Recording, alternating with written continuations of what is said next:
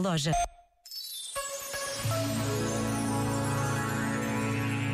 A ecologia, escreveu Andreas Lind, requer o respeito pela dignidade da pessoa humana.